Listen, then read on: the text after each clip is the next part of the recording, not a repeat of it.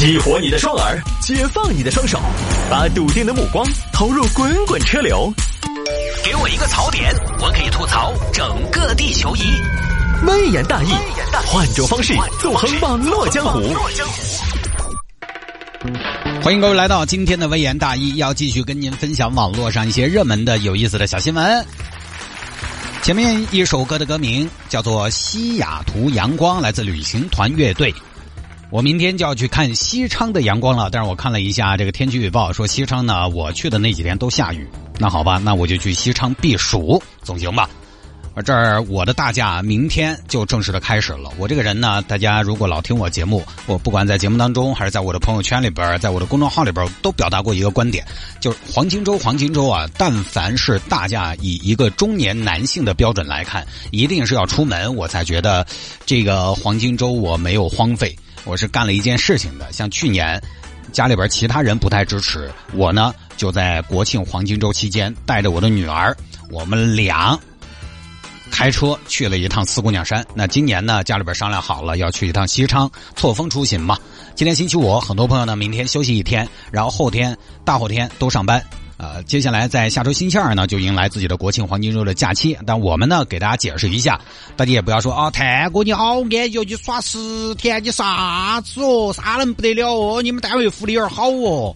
我们不太一样，我们因为这个国庆黄金周期间呢，我们是要值班的。所以我们是没有办法拉通耍这个国庆黄金周的。我们领导那么为了让我们每个人在假期都能够休够七天，对吧？你本来工资也不高，你还 休息也休息不够，所以呢会提前放假，也不能叫提前放假，就是也就是调休。你不要看我明天、后天、大后天不用上班，但是我中间一号、二号我要上班，而且每天都是十二个小时的班。我一号、二号两天，早上七点到中午十二点一个班，晚上六点半到晚上十二点。一个班，一号那天晚上十二点上完，第二天早上七点之前还得到。那个时候你们在耍吗？对不对？所以这个东西不用羡慕嫉妒恨啊，这个也是我们的职业特点决定的。我们假期是断开的，不过好处就是什么呢？相对来讲可能就可以错峰。我明天出发去西昌啊，等你们放假呢，我也就回来了，因为十月一号就要值班了。西昌这个地方呢，差不多三天也就够了。你说能在那儿待多久呢？好像也不至于。然后一号、二号值班，三号、四号、五号、六号就看看周边有哪些地方可以走一走，比较近的地方，太远了跑起来也累。然后另外呢，可能国庆档的电影我会看一些，像这个呃《中国机长》，还有这个《攀登者》，还有《我和我的祖国》。最近呢，都相对比较热一点啊，大家也可以关注一下。如果你不想出门看人山人海的话，不想去游车河的话呢，也可以考虑一下观影、看话剧、逛逛商场都好啊，我觉得也挺好。大家尽量不出去赶场，尽量就不出去炫富了，因为比不过。大家出门打卡成本太高了。这儿呢也跟大家说一声，因为今天结束之后呢，下一次的微言大义就在十月八号，包括城市大玩家同样也是。啊！不要大家到时候我这儿休假，你又跑起来问我。哦，明天嘛，直接我就不得看手机了。你每次因为遇到这种就是跟大家放假时间不一致的情况，就要跟不明真相的听众解释半天。啊，咋今天没有微言大义？哎，咋回事？又偷懒嗦？你看你现在一天就想打广告，你多了喽？你咋回事嘛？你对自己你要求咋那么松弛呢？啊？哎，不回我说，拿话来说噻。你说我能说啥？所以节目头我今天先服了啊，说清楚了啊，我都我都打算干脆录一个 ID，后天大家上班下班时候你没听到节目又开始问我，我直接播一个 ID，下午六点，每节一开始我先放一个 ID，大家好，我是谢探，我去休假了，我没有下课，也没有被开除，我也不是懒惰，我是合情合理合法的休息一下。十月八号我们再见，我录个这种 ID，真的每次遇到这种就要被听众在微信上质问。那如果你也想质问我的话呢，赶紧加我的微信吧，哼，拼音的谢探九四九四，拼音的谢探九四九四，加为好友来跟我留言质问我就可以了。听不到节目的直播呢，也欢迎各位在微在手机上下一个软件，喜马拉雅或者是蜻蜓 FM，喜马拉雅或者是蜻蜓 FM 这两个软件都可以回听往期的节目，包括城市之音其他的所有的节目都可以回听。但是不同的是呢，其他节目你可能只能回听头两天的啊，就是昨天的和今天已经播过的。但是呢，微言大义前几年的都可以在上面听到，直接在搜索栏搜索“微言大义”就可以找到往期的节目。来吧，有听众朋友说摆一下这个啊，女网红租房期满失联，留下了一屋的垃圾和狗屎，业主已经报案。现在不光是这个业主已经报案，同时呢，这个女网红已经出来道歉了，啊，也是前段时间微博的一个热搜。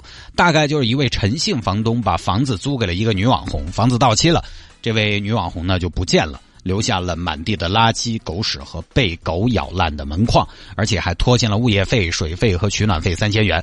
而且这名女网红呢，她还呃，我要说她有点有名呢，我觉得我也不能骗自己。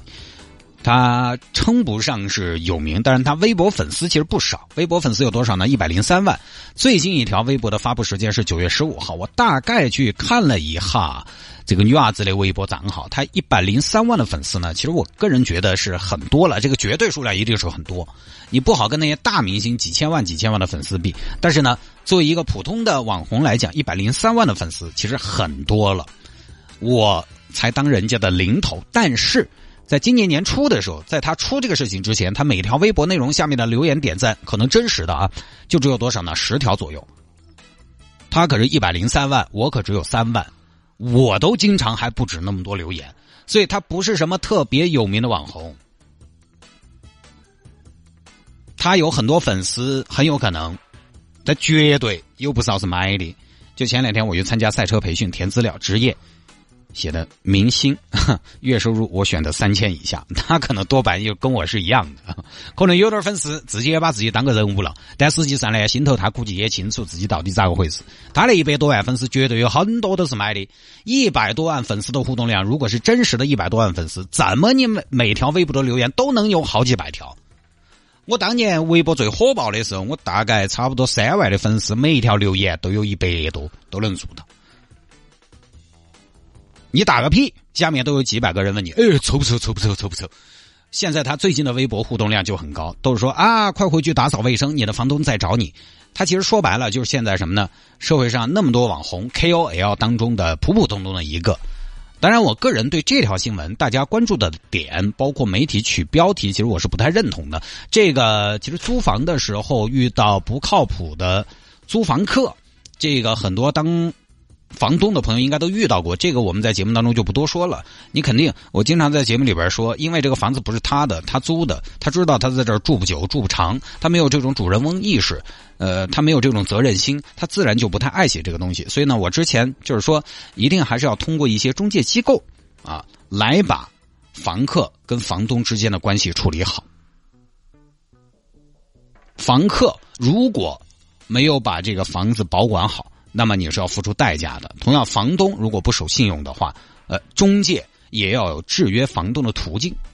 有时候单方面联系，其实就会出现这样的情况。这个我们不多说，因为房东朋友可能经常遇到这样的事情，糟心的房客。我今天想从另外一个角度说一下网红这个事情啊，因为前两天有朋友微信留言发了这条新闻链接给我，但是他后面留言说，他留言的方向是什么呢？留言方向是摆一下现在的网红。和那些拼死想当网红的人，他说这和那些年都想当明星的一样了。呃，这个语气呢，当然就是说网红也不好。我后来就说这事儿其实跟想当网红的人有什么关系，对吧？他就是一个房客跟房东之间的纠纷，就是一个房客对自己租来的房子不负责、不爱惜、不爱好的一个事情，不诚信的一个事情。他跟网红这个人有啥子关系呢？或者说跟网红这个职业有啥子关系呢？其实没关系。媒体的命名方式，其实我觉得是很值得商榷的，因为我们大家不做媒体可能不太清楚，我们做媒体我们就知道，我们在宣传纪律里面是有要求的，尽量避免什么呢？避免在负面新闻事件中突出当事人的身份，不是说不能说他的身份，而是要避免突出这种身份，就比如说网红啊，不是说不能说啊，鞋台居然随地大小便。不是回避谢探这个身份，而是要回避电台主持人居然随地大小便，或者说本科生居然随地大小便，博士生居然随地大小便，农民工竟然随地大小便，大爷竟然随地大小便，包括这个新闻的命名方式：女网红租房期满失联。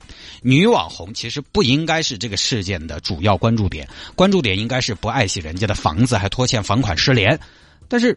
好，这个标题一出来，大家都去看网红了，包括前面说什么啊，本科生居然随地大小便，博士生居然随地大小便，博士生乘高铁逃票，啊，关注的点、批判的点，其实应该是随地大小便，但是加个本科生，加个博士生，这是什么意思？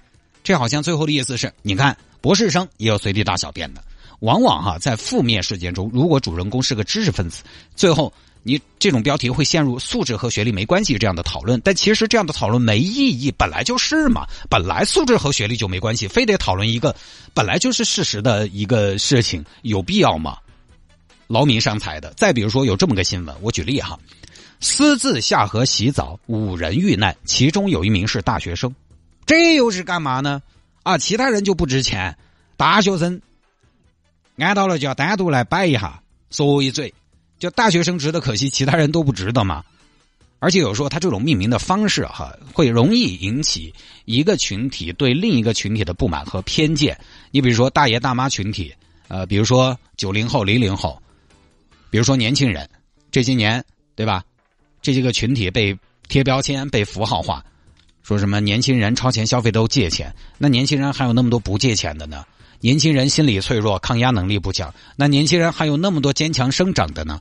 年轻人干活不踏实，挑肥拣瘦。那还有那么多年轻人勤勤恳恳的呢？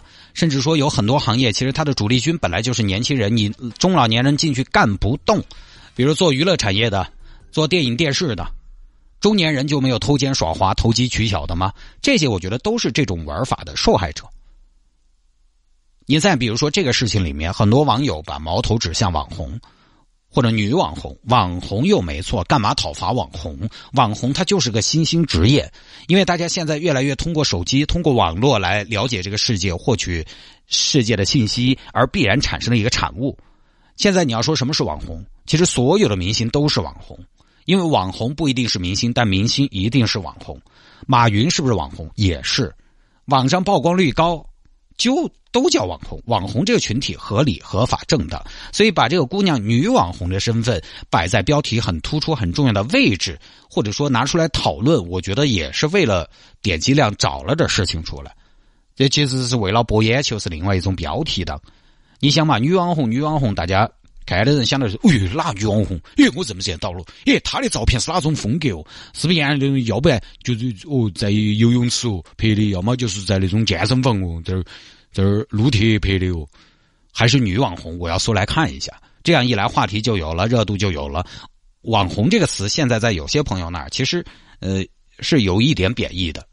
我之前主持一个婚礼，新娘就是一位网红，但是上场前，小姑娘就说：“大哥，你不要说我是网红哈，因为确实很多人还是不能接受。”结果呢，我本来没说，上去之后，证婚人第一句话：“今天的新娘是一位网红啊，网红这个人 是不是？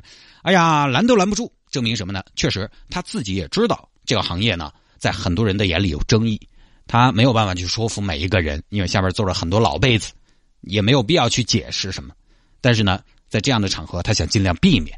当然，这个群体它本身为了红，确实呢，有的时候充斥着各种各样的博眼球，充斥着各种各样的弄虚作假，或者说浮夸，或者说急功近利，这是他行业本身的问题。但是我觉得不应该对这个职业有偏见，对从事这个职业的人一棍子打死。